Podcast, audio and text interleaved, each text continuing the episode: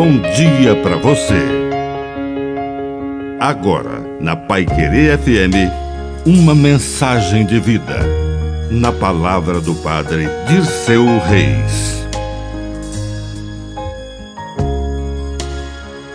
A palavra. Precisamos da palavra de Deus, de escutar.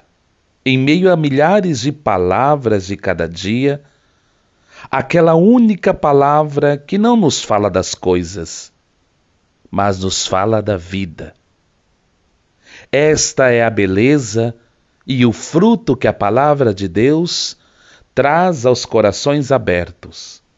A vida e vida em abundância.